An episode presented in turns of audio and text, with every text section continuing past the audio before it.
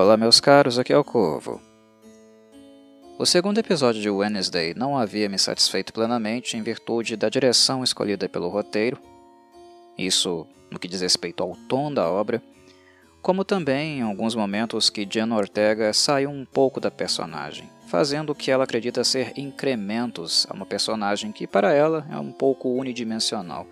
Mas ser unidimensional, ter cara de paisagem e não ser muito expressivo é parte daquilo que caracteriza Wednesday. Então, algumas liberdades criativas de Jen Ortega, dependendo do que ela faça, não necessariamente serão sempre muito assertivas, e algumas que ela tomou no segundo episódio não me agradaram muito. Mas aqui, no terceiro episódio, a coisa parece voltar aos eixos. É um episódio muito bom. Inclusive, ele supera bastante minha satisfação, pelo menos a satisfação inicial que eu tive, com o primeiro episódio. Friend or Woe é muito bom, muito ácido, muito crítico.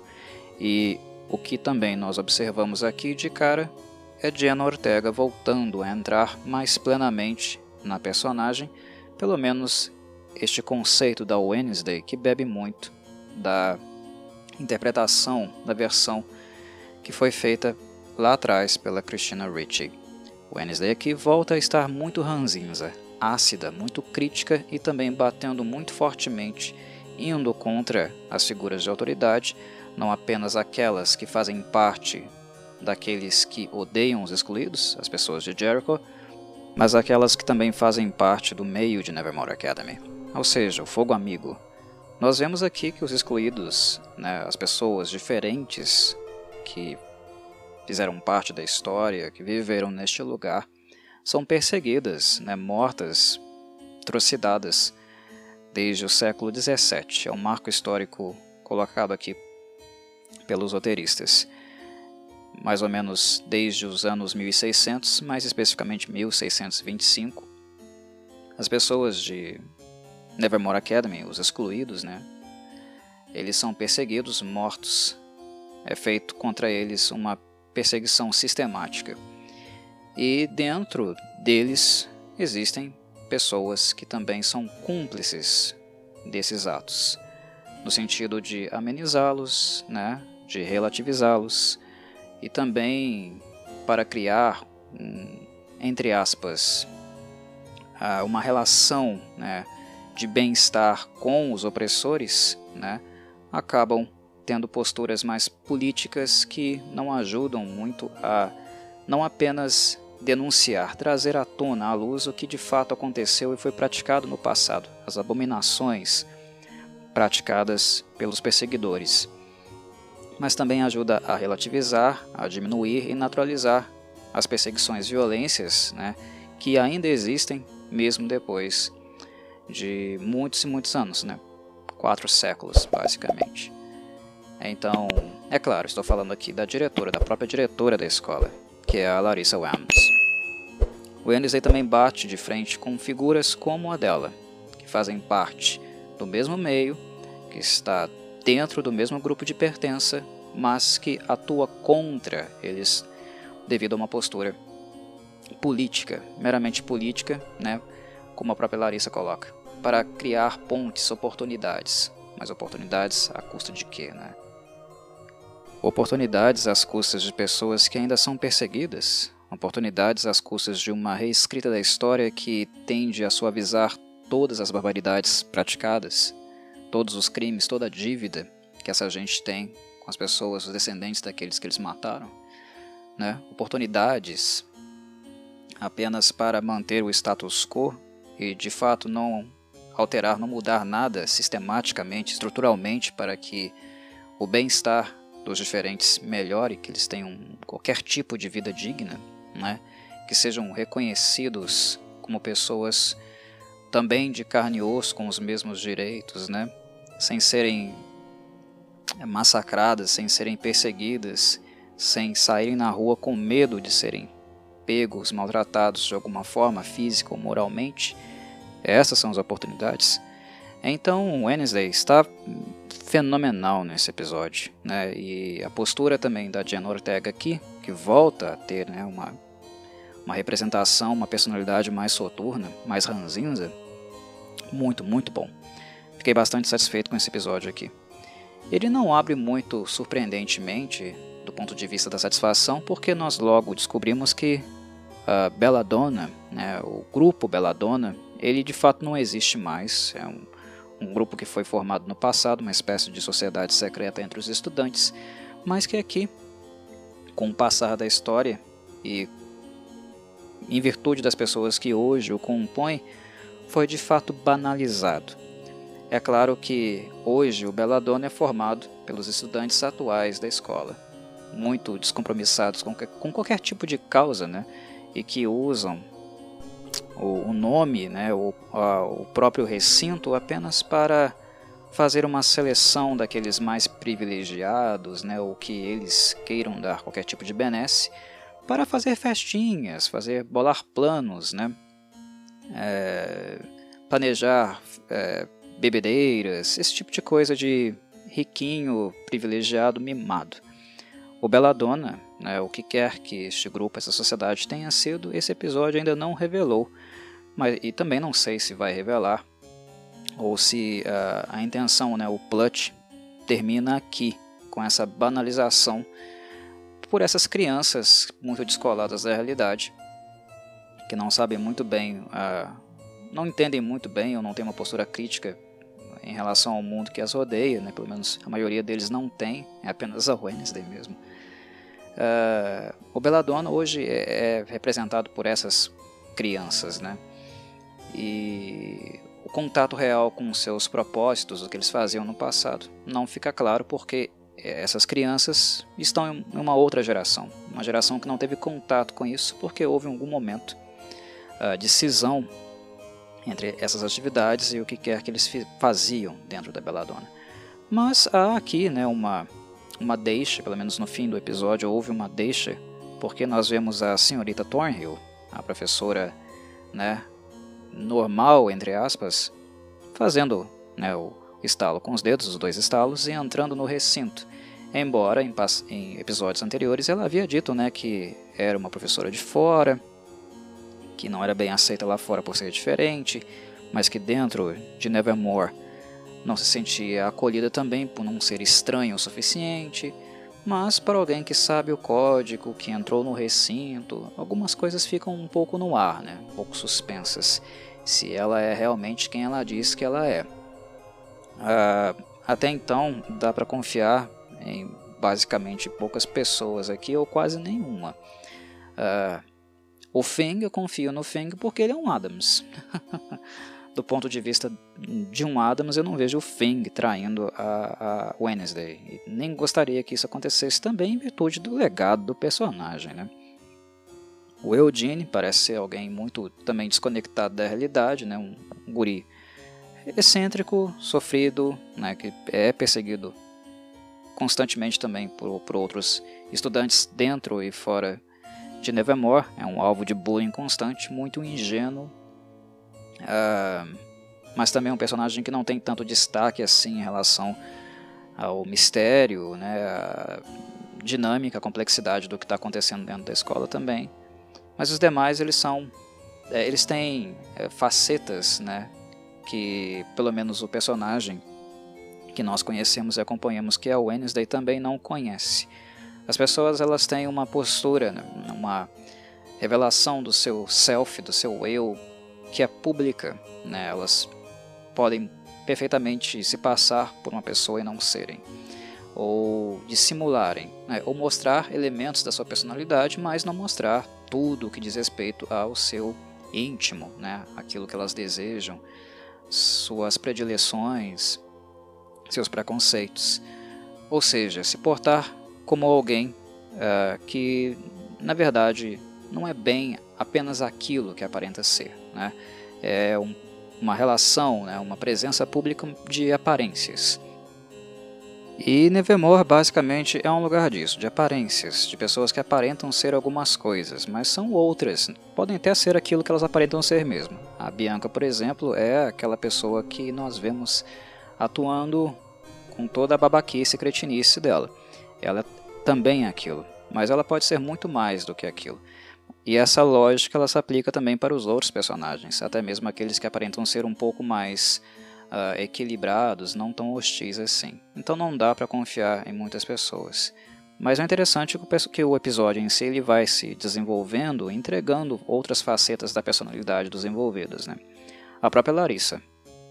A própria Larissa, né, nós temos aqui uma revelação de que ela não é tão branda como ela aparentava ser. Né? Ela era uma diferente no meio dos diferentes, mas essa diferença ela é um pouco hum, artificial.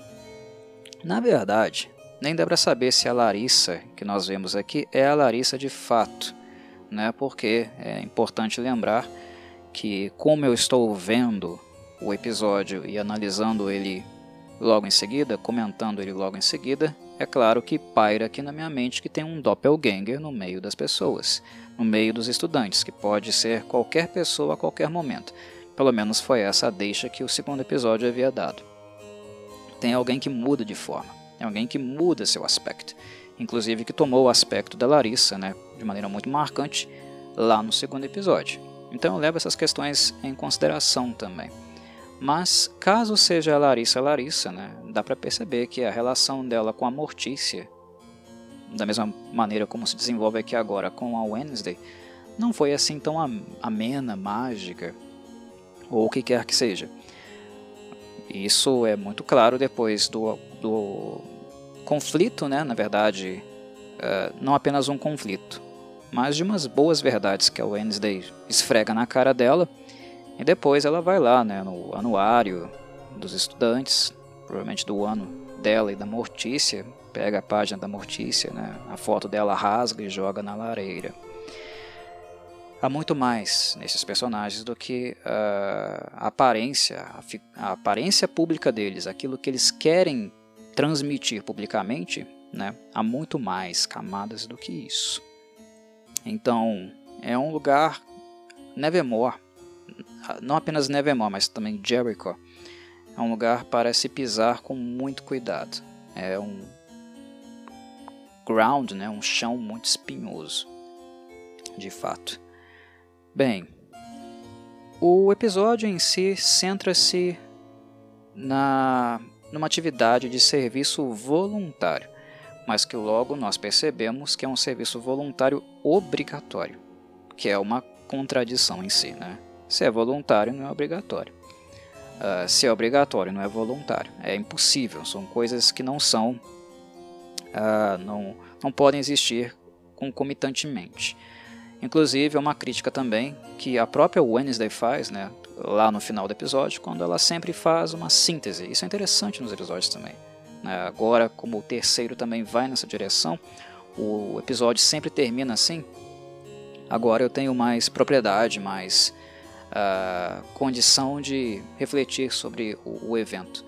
E, e, esse fechamento de episódio, com a Wednesday escrevendo na, na sua máquina antiga, né, nos moldes clássicos, o que ela faz é sempre uma síntese, né? uma síntese das suas experiências e também uma síntese da experiência do dia, ou seja, do episódio, uh, à luz também daquilo que ela coletou anteriormente, ou seja, no episódio 1, no episódio 2.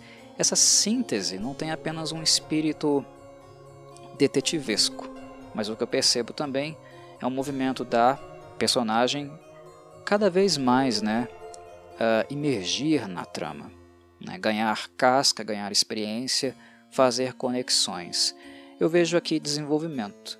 Né? Uh, normalmente, o que séries de TV fazem é um pequeno preâmbulo no seu início, relembrar aquilo que aconteceu, principalmente para programas, né, séries que são semanais. Não foi o caso aqui da Netflix, que lançou todos os episódios juntos mas isso é muito comum em séries que são semanais. Né? Faz lá um preâmbulo, um pequeno resumo do que aconteceu na semana anterior e segue. Ah, é uma síntese também, né? não tão elaborada, não tão reflexiva como aquelas que a Wednesday faz. Até tem um tom certamente um pouco filosófico, né? É, ela coloca a cuca para funcionar mesmo, né? Procura olhar para além da aparência. Embora eu ache que ela não está fazendo um bom trabalho no sentido de perceber que o fogo amigo está mais próximo do que ela imagina. Né? Uh, há coisas aqui em questão uh, muito estranhas. Eu acho que ela não está percebendo tudo, não. Para uma detetive, a Wednesday certamente aí é uma nota 7, nota 8, embora ela seja muito brilhante. Mas, por exemplo, o Tyler, né?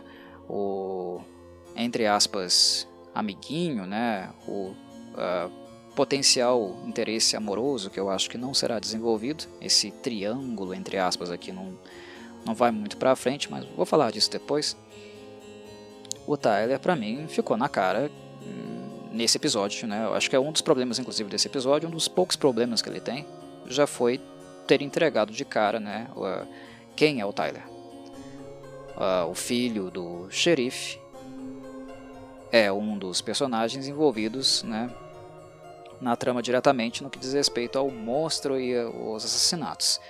É claro, meus caros, eu não vi todos os episódios, mas eu acho, a partir do que eu vi aqui, né, da estrutura desse episódio aqui, para mim eu acho que o Burton, né, o, o, os roteiristas, eles entregaram muito cedo quem é o monstro. O monstro é definitivamente o Tyler. Posso estar errado, mas o cara aponta para um lugar, para onde seria a casa comunal antiga né, do vilarejo dos peregrinos.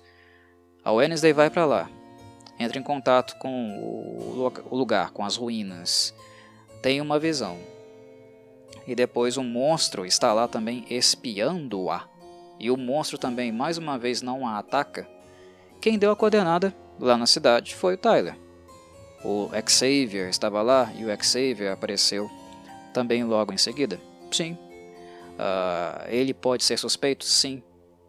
Mas o que eu basicamente noto e percebo é que aqui, em termos de roteiro, nós temos dois personagens, uh, sendo que um deles é um personagem que faz parte dos excluídos, ele já está excluído, ele já é diferente.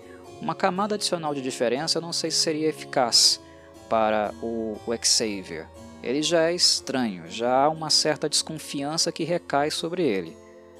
Até então, os roteiristas e o Burton tem deixado a relação entre o Xavier e a Wednesday já tensa, né? Já com um pouco de insatisfação. Nós já desconfiamos dele. E o Tyler não recebeu esse mesmo tratamento. A relação dele com a Wednesday é mais amena. Uh, e é mais amena do que com, eu creio, pelo menos até aqui, todos os demais personagens. Né? Até mesmo com a Enid. Uh, no caso, a Enid, eu acho, eu acho que a Wednesday é muito passiva com ela. Eu acho que a Wednesday, uh, na sua essência, não deixaria passar os comentários idiotas e irritantes, completamente alienados que essa guria faz a qualquer momento, sempre quando ela tem algum, alguma oportunidade. Né? Isso me irrita. Mas, uh, mesmo assim, né, mesmo com a Enid, mesmo a Wednesday não falando, jogando algumas verdades na cara da guria, fazendo ela minimamente despertar para o mundo, inclusive para seu lugar de pertença, uh, nós notamos incômodos no rosto da Wednesday. A relação dela com o Tyler é mais branda, é bem mais branda. Embora ela tenha dado umas patadas no, no guri anteriormente, por exemplo, quando ela saiu da terapeuta no segundo episódio, ele estava lá e teve um papo breve com ela, ou aqui mesmo, né, quando ela dá uma patada em ambos, no Xavier e no Tyler, quando ela percebe que está sendo colocada no centro de um interesse amoroso, de um triângulo que ela não quer fazer parte. É, mesmo com essas patadas, a relação dela, a proximidade com ele é mais amena. É, então, essa falta de tensão nesse personagem em específico me faz crer né? Inclusive, agora ponderando, né, me pautando na indicação que ele deu, de que provavelmente uh, ele é o monstro. Eu daria aí umas 95% de, de probabilidades dele ser um monstro. E claro, eu estou falando isso porque eu não vi a série, tá? Relembro, mais uma vez, eu não vi. Os meus vídeos são sempre relativos ao momento em que eu estou acompanhando, experimentando em primeira mão. Vocês que me escutam viram e já sabem quem é o monstro, quem é o assassino, aquela fera, aquela besta que está matando as pessoas em Jericho. Eu não. Mas eu desconfio do Tyler agora, 95% de chance de ser ele, na minha avaliação, graças a essas pequenas cenas, né, aqui escolhidas pelos roteiristas, é, é idealizadas por eles e filmadas pelo Burton. Né, é a ideia e também a retratação. Tá na cara que é o Tyler. É, eu, eu me espantaria muito se não fosse o Guri. Até porque também ele é o personagem que, para o Wednesday, não é ainda né, uma, uma suspeita. E esse é um ponto falho da análise dela. Como uma detetive sobrenatural pode deixar passar alguém que tem uma aparência não intimidadora, né, ou não que represente uma ameaça uh, aparente fora dos suspeitos. Não dá. Não dá para a personagem citar bonitamente, belamente Agatha Christie uh, nas suas reflexões e deixar uh, o sujeito de aparência inofensiva, entre aspas, fora da lista de suspeitos. A Wednesday dá passos uh, falhos. Ela não é uma boa detetive, ela não tem sido. E se a série continuar com essa linha, se ela for coerente, ela vai cair do cavalo lá no oitavo episódio. Eu sinto que sim, né? se continuar desse modo. Mas enfim, o Tyler, né, o de aparência não intimidadora, para mim ele pode ser muito bem o, o monstro porque ele é um membro de Jericho que não se encaixa. Então ele pode ser o monstro, mas um monstro entre aspas, né, entre aspas, no, no sentido dos excluídos da cidade. É o excluído de Jericho, não o excluído da Nevermore Academy. Só por causa da estrutura montagem dos dois primeiros episódios, com essa deixa aqui, essa escapada, essa direção né, apontada por ele, o Wednesday ir para lá e o monstro estar lá no lugar, para mim já entregou. É o Tyler. O Xavier já tem suspeitas suficientes em cima dele para nós desconfiarmos dele e a sua aparição logo em seguida. É o Tyler, o monstro é o Tyler. As suas motivações, é claro, não ficaram muito é, evidentes ainda, né? mas para mim é, é, o monstrão, o monstrengo que matou o Rowan, matou agora aqui o, o, o, morador lá de rua, né? o indigente, é, é, é o Tyler. As motivações não estão claras, mas para mim. Uh, o monstro é ele, e eu vou ficar muito surpreso se não for. Muito bem. Uh, mas voltando na questão da, do voluntário obrigatório, do paradoxo, né? Uh, a Wednesday critica isso no final do episódio, mas a crítica ela se mantém presente durante todo o enredo. Muito bem escrito esse episódio aqui. E a Larissa Wems criou ela idealizou como prefeito da cidade, que por sinal apenas faz né, uma. Uh, cria uma relação de boa vizinhança em virtude né, das benesses financeiras que a cidade, não apenas a cidade, ele também ganha de Nevermore. Estou falando, é claro, de incentivos financeiros econômicos. A cidade ganha dinheiro de Nevermore para Nevermore continuar existindo. E o prefeito ganha dinheiro também, inclusive doações direcionadas pela própria Larissa, que inclusive ele revela aqui falando sobre a sua reeleição. Ou seja, Jericho odeia, tem um ódio, repulsa, né, um, é muito enraizado por todos os membros, todos os excluídos de Nevermore. Mas por questões financeiras, eles, entre aspas, deixam eles ali, deixam eles ficarem ali. Mas o ódio é muito evidente. E esse dia da interação, o dia em que os excluídos saem de Nevermore para entrar em contato com as pessoas de Jericho, né, os descendentes dos peregrinos, é uma das coisas mais repulsivas, repugnantes mesmo, sabe? De uma hipocrisia absurda que a série apresentou até então. E a Wednesday, né, toda a jornada dela nesse episódio vai bater de frente com isso. E os idealizadores desse momento, nesse momento repulsivo, é o prefeito que não faz questão, ele faz apenas questão do dinheiro e manter um sorriso falso a cada momento anual que esse né, festival acontece, esse dia acontece no caso. E a Larissa faz com mais uh, empenho, né? ela tem mais paixão por esse dia, por esse momento, por criar tais pontes com os opressores. Uh, fazendo uma análise do ponto de vista social, né, a interação, o dia da interação não, pode, não poderia ser um dia da semana.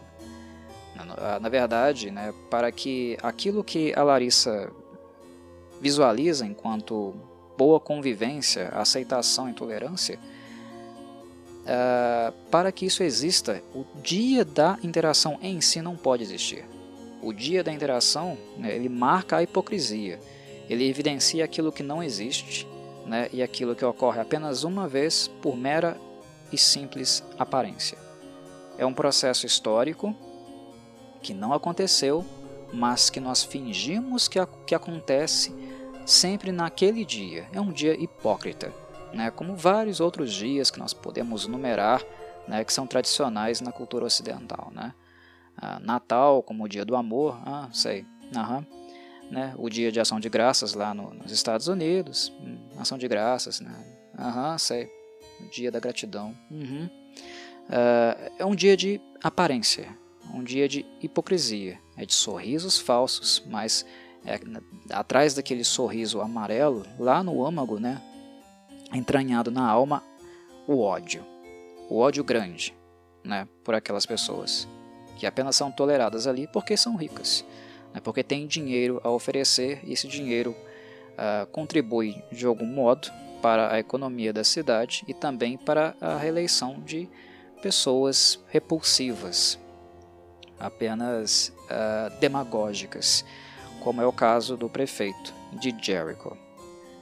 Pois bem, o dia da interação me irrita profundamente assim também como a Larissa me irrita, porque ela é a perseguida, né, a descendente de excluídos, a descendente daqueles que foram mortos, que tenta fazer, né, tenta se adequar, né, ser parte, ser, se introduzir dentro do status quo e ser aceita em alguma dimensão né, por aquelas pessoas que torturaram, mataram todos os seus antepassados. Né? É o excluído que tenta se adequar ao modus operandi, né, ao status quo, à barbárie, ao opressor, para que no fim eles, esse oprimido né, seja meramente aceito uh, integrado pelo opressor. Mas no fundo nós sabemos qual é o destino disso, certo? Nós sabemos o que de fato acontece. Né? Aquele que é oprimido e que tenta ser o opressor ou fazer parte do mesmo meio do opressor, ele sempre vai ser visto como um opressor de segunda categoria, não de primeira.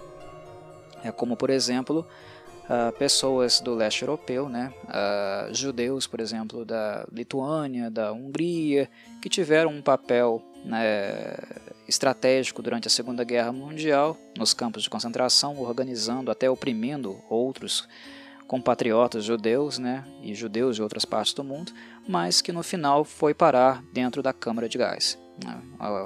Aqueles que machucaram, aqueles que oprimiram os judeus, amando dos nazistas e por um tempo comer um pouquinho melhor, não tão bem como os nazistas, mas recebia ali um ossinho a mais, no final acabou indo também parar na câmara de gás, assim como os demais judeus. Né? É, é isso. Né? É um judeu de segunda. É, é um judeu que se acha né, um judeu de primeira categoria e os demais judeus né, de segunda categoria. Né? Apenas para fazer sala, estar bem, com os nazistas. Mas os nazistas sempre viam os judeus como né, não humanos e massacraram todos na abominação que nós conhecemos como Holocausto. É o mesmo aqui. A Larissa Wems ela nunca será aceita pelos racistas, nunca será aceita pelos xenófobos. Não importa o quanto ela tente parecer, entre aspas, normal, se vestir polidamente, né, do jeito que eles se vestem, ter as mesmas etiquetas, ela nunca vai ser plenamente aceita. Ela sempre vai ser vista como a esquisita. É uma personagem extremamente irritante, extremamente idiota, inclusive, né? Porque falta de consciência, né? É, e de percepção histórica acerca de onde ela veio, né? de qual grupo ela faz parte, uma coisa que inclusive a Wednesday joga na cara dela lá no final, né? Ela lembra, inclusive ela usa uma, uma, uma frase emblemática, né? Quem esquece a história está condenado a repeti-la. Ela joga na cara, você é cúmplice. Você está do lado daquele prefeito que nos odeia.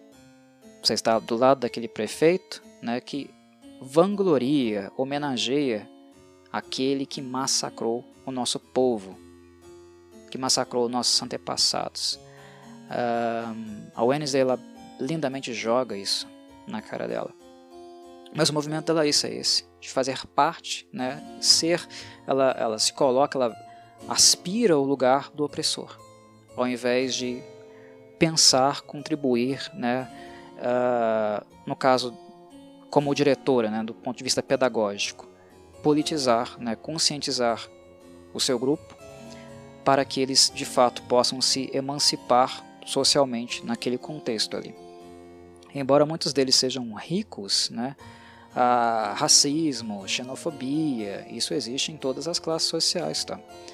Não é só o negro pobre que é perseguido. É claro que o negro, o negro pobre ele tem muito mais chance de ser perseguido e morto né, do que o negro rico. Mas o negro rico também sofre preconceito. Né? Existe racismo em todas as classes sociais, xenofobia também. Né? Não, não é pelo fato deles serem ricos, né? as crianças de Nevermore serem todos, né? inclusive a Wednesday, filhinhos de papai, que eles estão livres de uma perseguição né? ou de uma acusação injusta como lá o xerife está doido para colocar, né, usar algum deles como bode expiatório pelos assassinatos que estão acontecendo, que eu acho que é o Tyler, é o filho dele. Espero que isso se concretize. Uh, mas enfim, eu acho que vocês entenderam meu ponto, né? Uh, enfim, a Larissa ela me irrita e me irrita também a percepção do quanto a Enid parece com ela. É impressionante. Inclusive a Enid reforça essa percepção lá no final, né? Quando ela fala, nossa, fiquei traumatizada com o que aconteceu lá em Jericho. É porque ó, o Wednesday né, colocou fogo lá na estátua do Joseph Crackston, né, o membro fundador de Jericho, né, o, o líder lá dos peregrinos, que massacraram né, vários diferentes no passado. Incendiaram, assassinaram inclusive descendentes da própria Wednesday, já que ela descobre que aquela a autoimagem que ela viu, né, da menina loirinha no passado, com a mesma aparência dela. A, como é que é o nome dela mesmo? Goody. Goody Adams. Era, na verdade, uma descendente dela. Mas enfim, quando a Enid fala, né, fiquei traumatizado colocaram fogo na estátua, não, não, não pude nem fazer a minha coreografia. Que tipo de psicopata sabotaria um evento tão positivo? Positivo fazer homenagens, prestar homenagens a genocidas positivo. Ela parece muito com a Larissa. Ela reflete muito a Larissa. E eu fico pensando se a história, de certo modo, realmente está repetindo aqui. Se, ela, se a história realmente vai se, se repetir. É uma tendência da história, quando ela não é bem retratada, quando ela não é conscientizada, quando não se atua para a mudança efetiva, não apenas conscientização, mas para mudar estruturas da sociedade que repetem é, comportamentos, né, repetem ideologias. Uh, é, é necessário agir, não é necessário apenas ensinar, mas agir, agir para a mudança. Uh, quando não se age, quando se, isso não é feito, ainda aqui não foi feito, né, e isso é um espelho do real, do que acontece na sociedade como um todo, as coisas não mudam. E eu fico pensando se a Enid vai ser uma repetição do que foi a Larissa com a Mortícia, por exemplo. É impressionante como a Enid é a Larissa e a Wednesday, por mais que ela não queira aceitar, ela não quer fazer essa associação, ela, no caso aqui, exerce o papel, ocupa um lugar que supostamente a Mortícia ocupou no passado. Isso vem se repetindo. E eu já não suporto mais a Enid. Não suporto. Se o, o, o Tim Burton e os roteiristas vão mudá-la, né, vão fazer alguma coisa para a personagem mudar, tá na hora. Já está na hora de fazer isso. A Wednesday também está me irritando pela inanição dela com a personagem ela, ela, ela escuta isso. Né? Que tipo de psicopata sabotaria um evento tão positivo? Um evento positivo que homenageia um genocida. Positivo pra caramba, né? Psicopata é quem coloca fogo na estátua de, de bronze de um monstro. Não o monstro em si que no passado matou dezenas, centenas de pessoas, bobear, né? A Wednesday escuta isso calada. Ela faz uma expressão fechada, ela fecha a cara, a gente vê que ela fica incomodada com esse comentário retardado, mas ela não faz nada. Essa é a Wednesday Adams que a gente conhece? Não. Ela faz alguma coisa. Se ela gosta da Wednesday, uh, perdão, se ela gosta da Enid, minimamente, ela já deveria ter feito alguma coisa, porque a Curia ela vive na própria bolha dela, uh, completamente desconectada do real, de onde ela está, daqueles que estão olhando para ela ali na região de Jericho. Ela não entende, ela não tem discernimento de que ela é alvo ainda. Que ela não está no meio né, de um paraíso na terra, um lugar lindo, civilizado. Ela não está nesse lugar. E a Wednesday ainda não tirou ela, sabe? Ela não derrubou, não deu um tombo necessário para ela acordar para a vida. E isso tem me incomodado bastante, bastante, me irritado profundamente. Eu gostei do episódio. A cena do da estátua do, do Joseph Crackston derretendo, maravilhosa. No momento que a, o Wednesday tocava também lá o cello, né? Coisa linda de ver. Provavelmente a série não vai me brindar com uma cena mais prazerosa do que essa. Se brindar, eu ficarei muito surpreso. Fiquei, nossa, eufórico com aquela cena.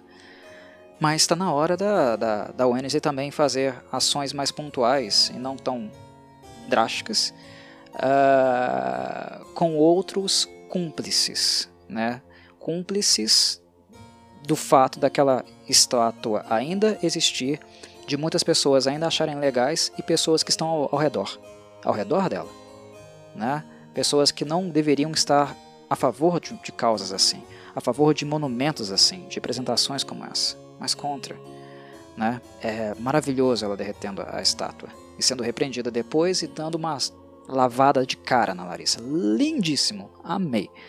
Mas está na hora de começar né, a cutucar a Larissa, que está mais próxima dela, dividindo um quarto com ela também. Porque isso aqui já está ficando insuportável. Não, tô aguentando mais essa guria aqui não. Honestamente, que raiva. O meu espírito animal é o espírito da Wednesday. Tá? E a Wednesday não sendo Wednesday me irrita profundamente. Uh, mas enfim compartilhamos a mesma ranzizice, mas falta ação. Falta ação mais local também, não apenas em Jericho.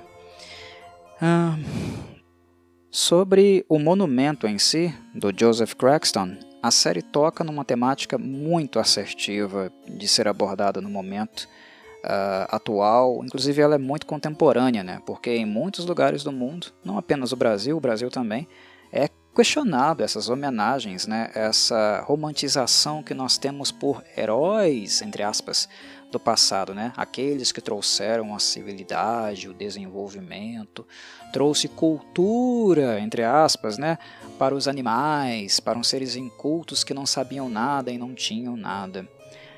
Essa postura é uma postura muito eurocêntrica de acreditar, né, de dar a entender que antes dos europeus, antes da colonização, não havia cultura, né, não haviam costumes uh, e que tudo que diz respeito aos nativos americanos ou aqueles lá da Oceania ou na África, que tudo antes dos europeus era mato, não tinha nada, não tinha desenvolvimento, não tinha civilidade.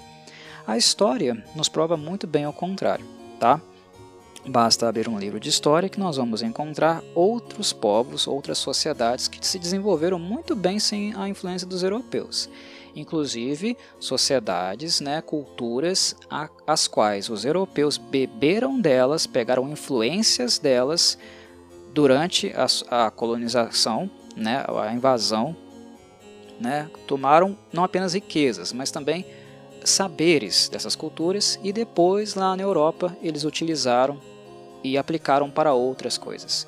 Tem muita coisa que as pessoas acreditam que os europeus inventaram, né, em termos de tecnologia, de avanços em termos de sociedade, Tem muita gente que acha que os europeus inventaram tudo e né, caridosos, né? Nossa, muito caridosos eles.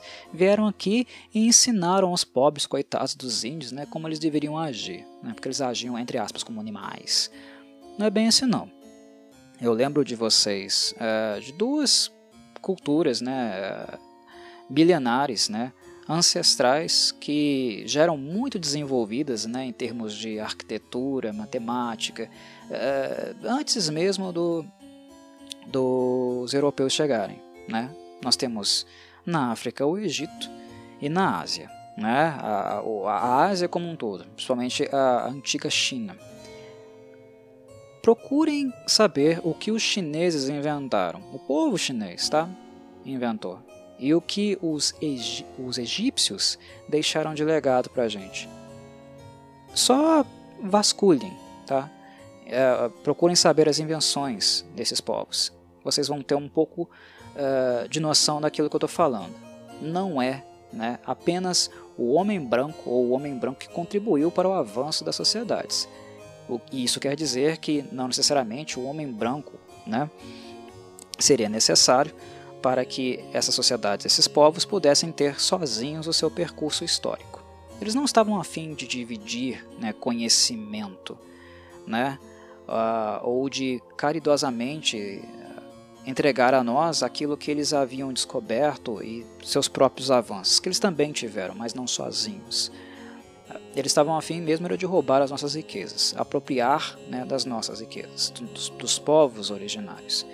E se apropriaram. Tanto que essas riquezas foram parar na Europa e lá estão. E por isso que grande parte dos países europeus né, tem um capital financeiro muito grande, em virtude também ainda né, dessa herança daquilo que eles expropriaram dos países latinos, uh, dos países uh, oceânicos e também dos africanos. Tá? É, capital cultural e capital financeiro, riquezas, mas também capital cultural. Eu não preciso lembrar vocês de Roma, preciso? Né? Roma foi uh, o centro da apropriação cultural, talvez a maior em todos os sentidos, porque os romanos os romanos tinham né, é, esse apego, é, esse fetiche de introduzir na sua própria cultura é, elementos culturais e mitológicos dos povos que eles uh, colonizavam, né, dos povos que eles dominavam, na verdade, já que o Império Romano era um império de dominação expansionista. Né?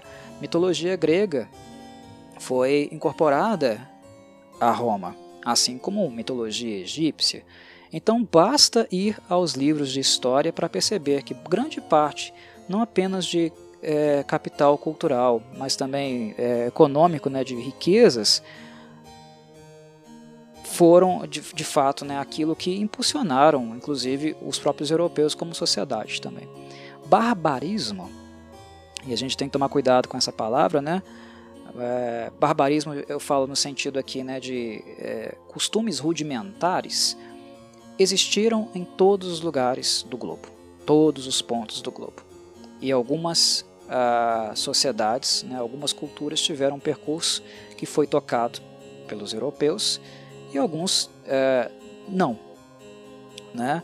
Uh, alguns que se transformaram depois desse contato, uh, que tiveram o, o, impactos em virtude desse contato, aconteceu também. Mas é bem possível né, que povos uh, iriam se desenvolver, iriam é, compartilhar saber e já tinham né, tecnologias e saberes acumulados quando os brancos chegaram. Né? Os brancos aprenderam muita coisa com os índios. Né? Quando eles chegaram aqui nesse mato, entre aspas, né, nesse lugar riquíssimo que é o continente americano, eles apanharam bastante aqui. O conhecimento uh, medicinal indígena tem muita gente que não se toca disso. Mas é claro que o, na Europa a medicina estava muito avançada na época da colonização. Muitas descobertas já haviam sido feitas, né?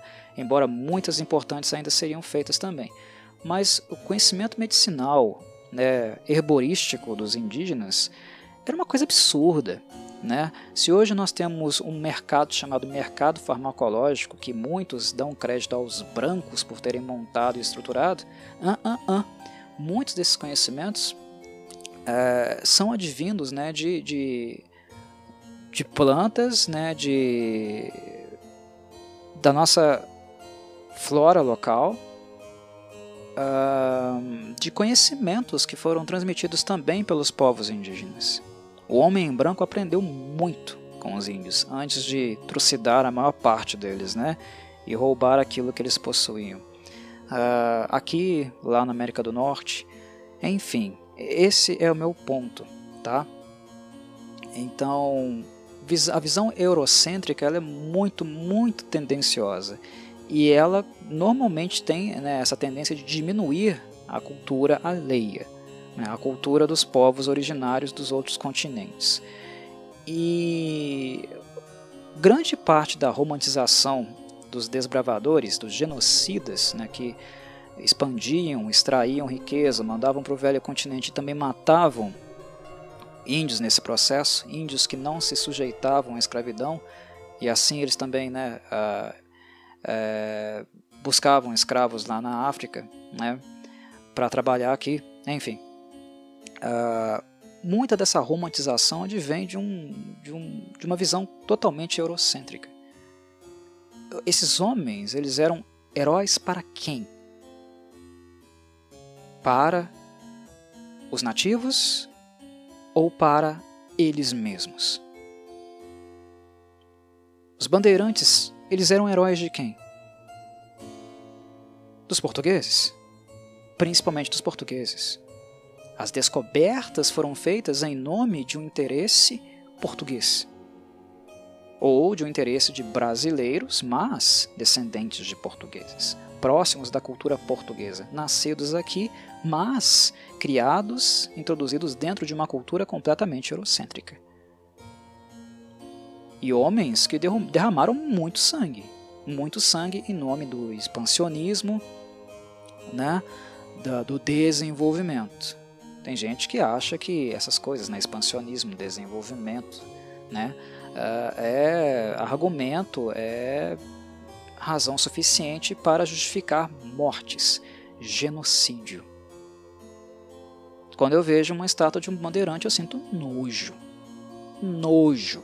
E mais nojo de gente que ah, se curva diante dessas ah, representações, né, dessas homenagens que pairam, continuam por aí em várias praças, né, instituições.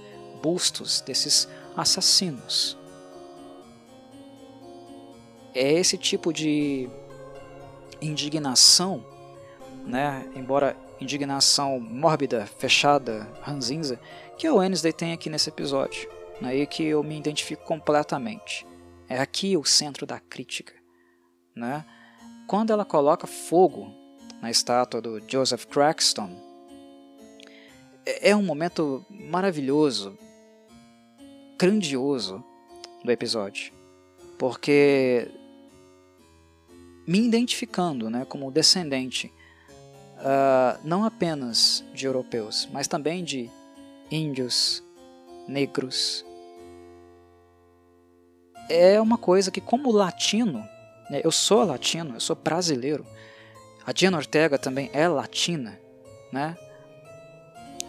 Eu me sinto representado.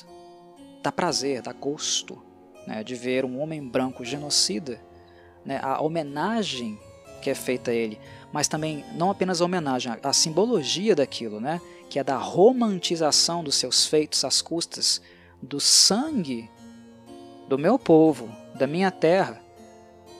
Aquilo pegando fogo é delicioso. Delicioso, catártico. Basta um pouquinho, sabe, de conhecimento histórico,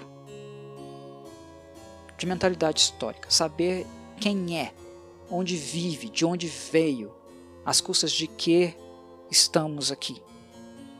É um pouquinho, é o mínimo, é o mínimo para se reconhecer naquilo.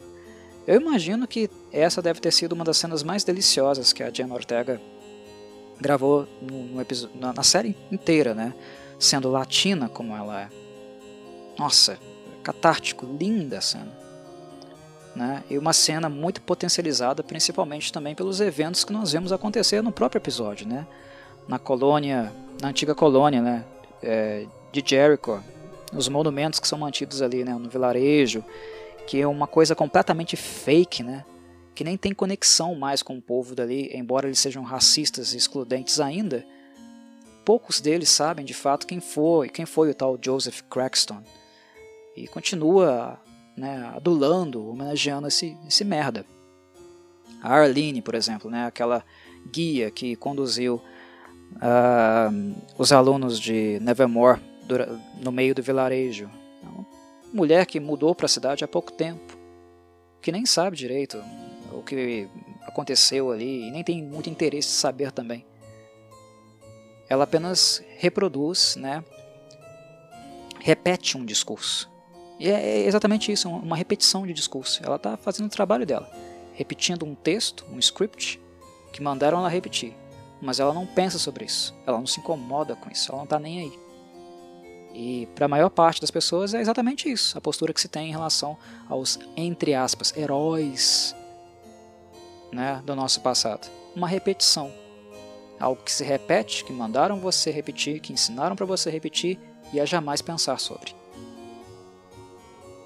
Então esse episódio ele é fabuloso nesse sentido, né, de crítica, ele é muito, muito pontual.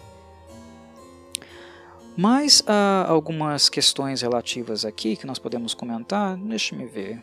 Eu acho que além disso não tem muita coisa relevante não é, é, fato que a série até então, musicalmente falando, uh, ela tem adotado uma postura de investir bastante né, em obras é, reconhecidas do rock. Né? O Tim Burton está bem roqueiro, pelo que aparenta aqui. Né? Nós já tivemos Painting Black na série, né? a Wednesday tocando no cello, mas aqui, se vocês prestaram atenção, Nothing Else Matters do Metallica tocou. Né, uma das músicas que ela apresenta é uma música do Flatwood Mac. Uh, a lojinha, né, que a Enid e o Ajax foram visitar, ela chama Uriah Heep, que é o nome de uma banda de hard rock clássico excelente. Os primeiros álbuns da banda são muito bons, Eu recomendo para quem não conhece consultar os primeiros álbuns, eles são muito consistentes. Enfim, são muitas referências né, relativas ao, ao rock sendo feitas aqui. O que não é, não pode ser né, mera coincidência, é uma decisão, uma escolha uh, autêntica de fato, né, consciente de quem está produzindo a série. No caso aqui, certamente do, do Tim Burton. Não posso reclamar, né, adoro rock clássico. Né? Quem conhece meu canal já está cansado de saber disso. Muito bom. Uh, sobre a lojinha lá de antiguidades, a surpresa foi a presença né, de uma atriz muito boa, excelente. Né? Que, claro, aparentemente ela não vai ter um grande destaque aqui, talvez seja apenas uma ponta, não sei. Mas é a, se trata da Sofia Nonvet, né? a atriz que fez a Giza, a, esposa do anão Durin, lá na série Rings of Power. Rings of Power não tem um nível muito grande, né? É, em termos de, de, qualidade, de retratação da obra do Tolkien, mas é, é, é, uma obra, é uma série de TV que contém bons valores em termos de elenco. A Sofia Nunvet, por, por sinal, é uma dessas pessoas. É uma muito boa atriz. E dá até um pouquinho de dozinha né, de saber que ela não vai ter uma, uma, grande participação em Wednesday, porque a qualidade da atriz é muito, muito boa. Foi uma surpresa vê-la na loja. Oh, Sofia Nunvet. Eu não conhecia ela antes de Rings of Power, mas eu gostei muito do trabalho dela. E foi uma surpresa vê-la aqui. E ao mesmo tempo, né, uma bateu uma certa tristeza por saber que ela não vai aparecer tanto assim. Sobre Enid e o Ajax, teve uma coisa que interessante que aconteceu em relação à questão amorosa dos dois. É, vamos, vamos entrar nesse assunto. Eu acho que esse assunto é pertinente de discutir. É porque ela acabou trocando a designação, né, o lugar onde ela ia fazer trabalho voluntário, com a Wednesday, porque ela, a Wednesday estava querendo saber um pouco mais sobre a história local, ir de encontro às pistas dela, as pistas quentes. E ela precisava ir no vilarejo histórico para poder colher de fato o que ela necessitava. A Enid não tinha interesse nenhum nisso, ela só queria saber né, do, dos namoricos dela. É claro que ela tinha feito uma, uma programação lá dela, própria dela, da cabecinha louca dela, mas quando o assunto é o, o carinha que ela está interessada, é fácil barganhar, é fácil trocar de lugar, e foi isso que aconteceu. Uh, então ela foi lá para a lojinha né, de antiguidades trabalhar lá com, com o Ajax, né, o, o rapazinho Gorgo. Né. E é uma topeira, por sinal, né, uma topeira. A, espécie dele é mais de topeira do que Gorgo, né, mas ele é uma Gorgo. Né. É uma criatura, obviamente, né, oriunda da mitologia grega, que é capaz de transformar quem olha para ela. Uh, é engraçado, né? Porque a história, ela, a história aqui, né? o roteiro colocou que é necessário olhar para os cabelos ofídeos da criatura. Na verdade, não, tá? É, basta olhar para a górgona que você vira pedra. Deram uma suavizada aqui, né? Uma boa suavizada. Quem dera a, a, a Medusa pudesse ter, ser vista, contemplada, né? A, sei lá, bajulada por, por pelos homens, uh, talvez isso deixasse ela um pouco menos ressentida. Ela tinha todos os motivos para ser ressentida, viu, gente? Uh, o que foi feito com a Medusa, né, pelo o que, o que o Poseidon fez com ela, né, o que a Atena fez com ela é imperdoável. A, a Medusa é um, um, monstro muito justificado. Tinha que transformar todo mundo em pedra mesmo. Mas, enfim, aqui deram uma suavizada. Uh, então a, a Enid pode olhar, pode olhar para ele desde que os cabelos dele não estejam expostos. Né? E no final do episódio lá acontece um acidentezinho, né? E isso acaba avacalhando o encontro deles. Mas enfim, o ponto aqui, o que eu queria tocar de fato, que eu acho mais interessante, foi o fato da Enid, durante o EP inteiro, né, durante a interação inteira, ficar jogando indireta para ele. Né? Ela tá afim do, do, do, do moleque e ele não responde, né? Ele não, ele não pega, ou ele, a insegurança dele talvez seja grande demais, que ele acha não, não, ela não está fazendo isso, né? Ela não está afim de mim. Só parece que ela está, mas ela não está.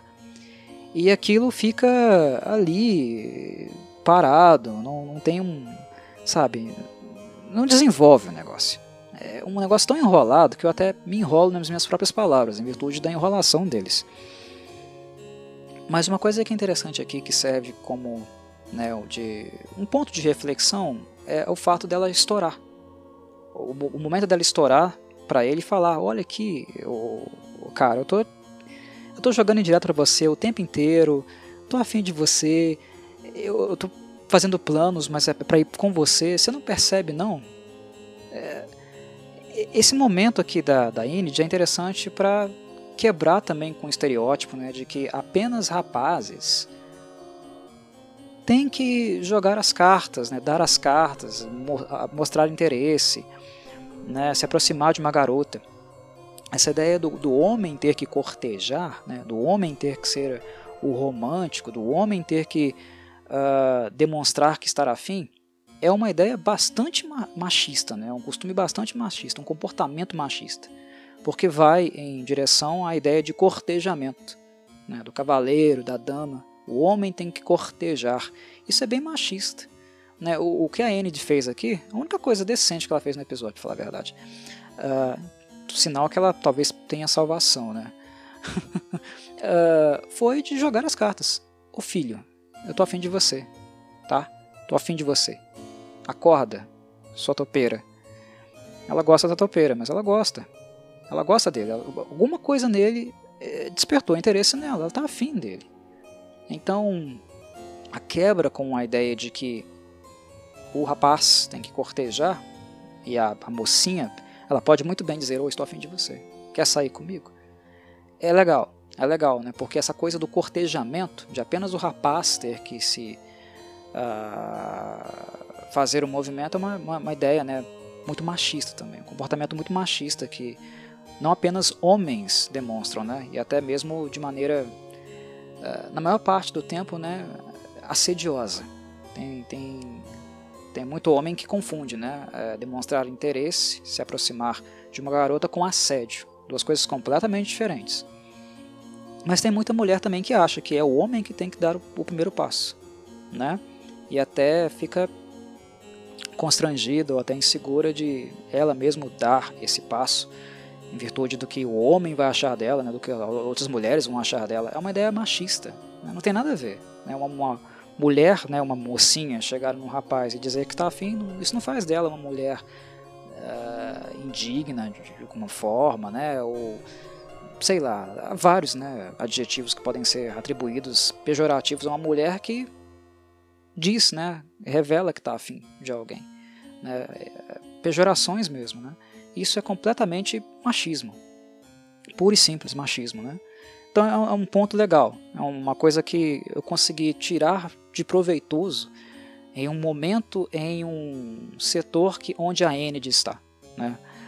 No caso da Wednesday, no que diz respeito a questões amorosas, a, a, a Enid serve como o inverso da personagem, né? um contraponto para a personagem. O que a Wednesday é, a Enid é o oposto. É essa a dinâmica. Está claro, né? está muito evidente aqui. Uh, e sempre esteve, desde o primeiro episódio. O problema é que a série, né, o Burton, os roteiristas ainda não desenvolveram o embate. Tem que ter embate. Não pode ser apenas né, a coloridinha e a mórbida. E a, as cores né, e a ausência de cor tem que se chocar, se misturar. A coisa precisa evoluir e não evoluiu ainda. Mas de qualquer modo, a, essas distinções ainda servem como pontos de percepção para nós, para que nós percebamos que a Wednesday em relação a, a questões afetuosas, a investimento amoroso, ela não está afim e ela não precisa estar. Porque é um clichê, né? Um clichê típico de séries de TV, séries adolescentes, que em algum momento tem que haver algum romancezinho. Tem? Tem? É, é necessário realmente forçar romance, amor em todas as obras? Todas as pessoas têm que ter rom interesses românticos em algum aspecto? Isso é um elemento fundamental de uma série adolescente? Isso é preconceito também. Né? Isso é imposição também. Isso é forçação de barra também. E pelo que eu sei, a Diana Ortega ela teve um papo é, direto né, com os roteiristas, no sentido de que ela não queria que a Wednesday fosse forçada a ter um romance. Ela não via personagem assim. Aquilo que ela havia estudado da personagem, lido né, em relação às obras do, do Charles Adams e também as referências é, de cinema e TV que ela estudou, ela não via a personagem necessariamente inclinada a ter, ser forçada a um interesse romântico. Uma postura, outra postura assim, muito assertiva da, da atriz, né? demonstra personalidade, né? alguém iniciante na carreira como ela chegar para os roteiristas e ou oh, não quero isso não. Isso aqui não é compatível. Tire isso daí. A Wednesday não tem que ter romancezinho. Ela não tem que ser obrigada a um romance. Se acontecer um romance, uma tem que ser uma coisa mais natural e partir dela. Né, da decisão dela de querer estar em romance com alguém. Uma coisa um pouco complicada, levando em consideração que a Mortícia é puro romance, né, o Gomes é puro romance, e a Wednesday detesta se, ser comparada ou fazer a mesma coisa que eles fazem. Então é um pouco complicado no caso dela, levando em consideração essas referências né, conceituais. Mas a Diana também colocou isso do ponto de vista do, do, olhar da ótica de uma jovem mulher como ela é, né? Se eu não me engano, a Diana Ortega tem 20 anos, ou 21, não sei. Mas é algo nessa casa aí. Foi bem interessante, foi bem interessante. Foi uma coisa de bastidor que eu fiquei sabendo. Uh, acompanhando a série e sabendo. Uh, com algumas chamadas, matérias que eu vi. Enfim, acho que foi uma entrevista que eu vi. Enfim, um, foi bem legal. E uh, o, o, o, efeito disso, né, os efeitos colaterais disso, eu acho que esse episódio aqui deixa bastante claro. Nós temos de um lado o Xavier, que não sai da cola dela, ele insiste, ele força uma aproximação, inclusive quando ela não está interessada, né? Por exemplo, na, no típico cavalheirismo, e no mau sentido, tá? Falo cavalheirismo no mau sentido mesmo, pejorativo. Na postura que ele tem lá de forçar uma entrada dela a, ao grupo, né? A, a, ao grupo secreto da Beladona, ela fala: Não tem interesse, uh, não preciso disso, e vai embora. Lá no início do, do episódio, né? É, é onde ele está, onde ela está, ele sempre dá um jeitinho de se aproximar. Aqui ele está lá de novo, né? Na, naquele lugar que o, o Tyler trabalha.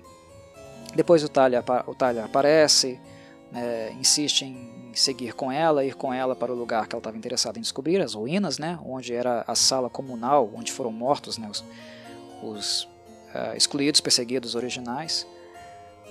É uma outra postura cavalheiresca, né? Vou com você a um lugar perigoso, não sei o que, como se ela precisasse de ajuda. Uh, enfim, há uma forçação de romance dos dois, tá? O Xavier quer romance, o Tyler quer romance, mas isso não necessariamente constitui, se configura em triângulo amoroso. Para ter triângulo amoroso, os três têm que estar de acordo, não dois, tá? Então tem dois machos tentando forçar romance com a Wednesday, mas não está rolando não. Ela está dizendo não. Então há uma intenção, uma inclinação, talvez muito contrastante do interesse original do Burton e dos roteiristas de que houvesse alguma coisa. Mas aí entra né, também a postura de bastidor, né, o que também se traduz em é, eventos dentro do roteiro da Jenna Ortega, dizendo: não, o Wednesday não está interessada nisso. Ela tem muito mais coisas para se interessar. Ela não está interessada em romance. Romance não é um centro, não é um polo da vida dela, nem precisa ser. Ela tem questões é, emocionais, né, de, de identitárias, né, que hoje são muito mais pesadas para ela, muito mais imediatas e que ocupam muito mais a mente dela do que romance. E isso também é ser uma, uma adolescente, né? Adolescente não é só alguém né, explodindo de hormônios e que a única coisa que pensa é em estar com uh, uma parceira ou parceiro. Não é só isso. Né? É isso também. Isso faz parte do universo adolescente, mas muitas séries de TV colocam ênfase nisso, né? como se isso fosse a coisa mais importante da vida de um adolescente. E isso é um estereótipo, isso é um preconceito também. Também é. Adolescente, existe adolescente assim. Pode existir muitos adolescentes assim, mas nem todos são assim. Então, o fato de existir Enid dentro da série, que é uma adolescente querendo romance, e o fato de existir Wednesday, que também é adolescente, mas que não se interessa, é um outro ponto positivo, um outro acerto da série. Porque ela amplia percepções do que é ser adolescente do ponto de vista amoroso. Né? Do que é interessante, do que é pontual para um adolescente. Enfim, né? amplia a percepção do que é ser adolescente. Né? É, é interessante também. E por fim, uh, o, o momento né, de defesa da Wednesday em relação ao Eugene, uh, lá no, ele comeu fudges demais, né, aquele docinho, uh, que inclusive também é um, um é, foi também um motivo né, para uma, uma cena hilária da Wednesday no episódio. Que ela começa a falar um dialeto que os brancos, né, os americanos ali, não entendem. E fala várias coisas assim pontuais, verdadeiras, né? Uh, que o fudge uh, autêntico né, foi feito com grãos de cacau, que foi cultivado pelos povos da Amazônia, né, e que as vendas sustentam uh, o branqueamento da história americana, apropriação, né, de bens, né, bens naturais e também, né, convertidos, né, uh, é um símbolo do país que não necessariamente é do país, mas advém da cultura de outros povos, de bens de outros povos. Uh, aquelas alfinetadas, né, que foram marca presente constante no episódio inteiro. Muito bom. Mas enfim, o Eugene ele come demais os fudges. Ele vomita né, em algum dos filhos lá, dos, dos, descendentes peregrinos de, de Jericho. E eles vão fazer bullying com o moleque, né? Uh, e a Wednesday sai em defesa dele. Inicialmente, né, nós assistimos aquela cena com uma certa naturalidade, né? Ah, a Wednesday está saindo em defesa de um moleque, né? Que tratou ela muito bem, um, ele é meio esquisitinho, isolado, né? Mas ele não faz mal, mais nada para ninguém, ele só é excêntrico, ele gosta de abelhas, não tem muitos amigos, não é motivo para ele ser maltratado, humilhado, né? principalmente por aqueles que têm história de fazer isso sempre com os excluídos. Então ela sai em, em defesa dele, né, mas também em defesa dos seus. A Wednesday tem essa percepção. Ela não se vê igual aos demais da escola. Eles são um porre né, para ela. Mas ela não perde a dimensão de que, além do individual, daquilo que a faz ser Wednesday, tem elementos que são coletivos, que fazem com que ela fazem dela, no caso, parte de um grupo, de um grupo com uma história conjunta, de uma história uh, partilhada. Eu sou Wednesday.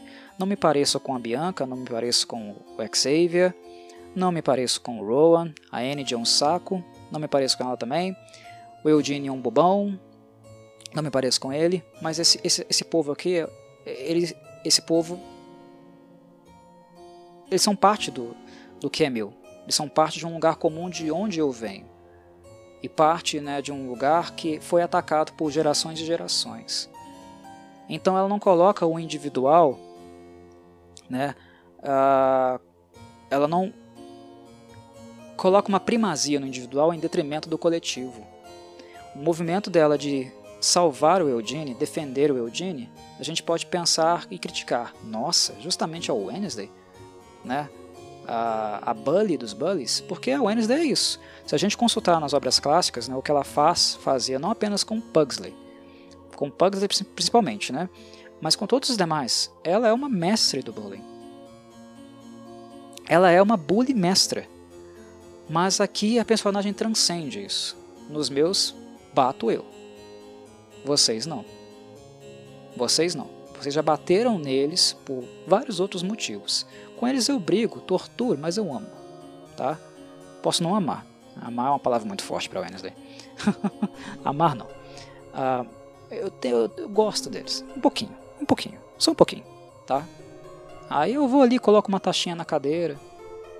Mas eu, eu, eu faço isso, vocês não. Vocês não colocaram uh, uma taxinha na cadeira do meu coleguinha porque vocês, uh, do jeito distorcido, sacana de vocês, têm alguma empatia por ele. Na, na verdade, empatia não, afeição, né? Alguma. Enfim. Uh, difícil colocar assim em palavras. Mas o motivo da agressão é ódio é desprezo, é repulsa, né? E o, o, o, fato do Eugene ter vomitado em cima deles também não é motivo para eles deixarem o cara preso, né? O moleque preso naquele, naquele instrumento lá de humilhante, né? De tortura que eles iriam deixar. Foi um acidente. Um acidente. Ele não fez aquilo de propósito. Mas a Wednesday, que é uma bully também, eu não defendo os bullies que ela faz. Apenas no contexto Adams eu acho isso aceitável porque os Adams são estranhos, eles não morrem. Né? Muitos deles são masoquistas. É, então, quando a gente está dentro da família Adams, dentro da casa dos Adams, é uma coisa.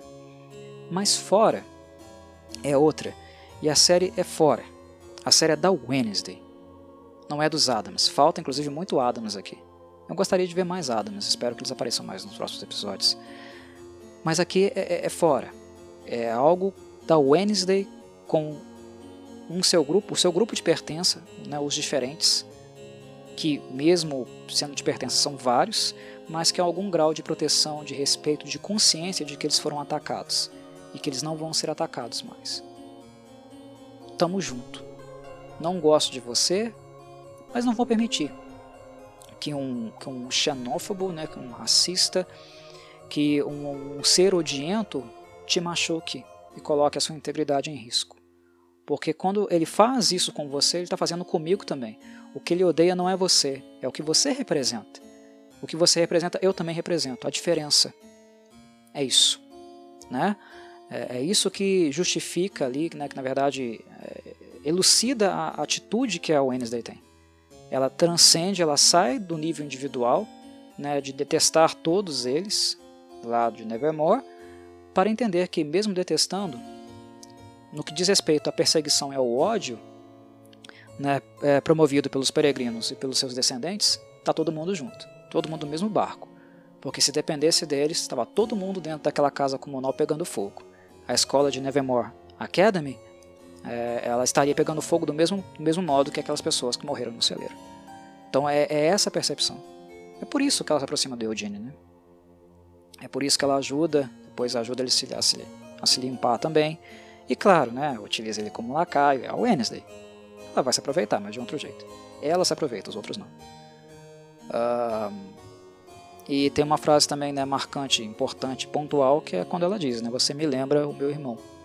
Que claro, ela está fazendo uma alusão ao, ao, episódio inicial, onde o, o Pugsley ele foi vítima né, de bullying e ela soltou as piranhas lá para perseguir o, os moleques, né, os adolescentes que machucaram, perseguiram ele. Uh, enfim, é um reencontro, né, uma, uma, uma, uma citação. E o Gene parece mesmo, ele, ele, não parece no sentido físico, mas ele lembra um pouco né, na, nas atitudes, no jeito de ser, o Pugsley, de fato. A, a, a, a Wednesday tem afeição, do jeito torto dela, mas ela tem. Ela nega, mas ela tem. Né? O coração dela é de pedra, mas mesmo na pedra, mesmo na rocha mais sólida, não nasce né, um, um musgo por cima? Não tem um lodo ali se formando? É isso, meus caros. Tem vida. Mesmo no coração, no coração mais rochoso, tem vida. É possível vida. Bem, já falei demais. Acho que tá bom para um terceiro episódio. A gente se vê aí num próximo. Aqueles que gostam aqui de me ouvir tagarelando. Forte abraço. Saudações, Corvides.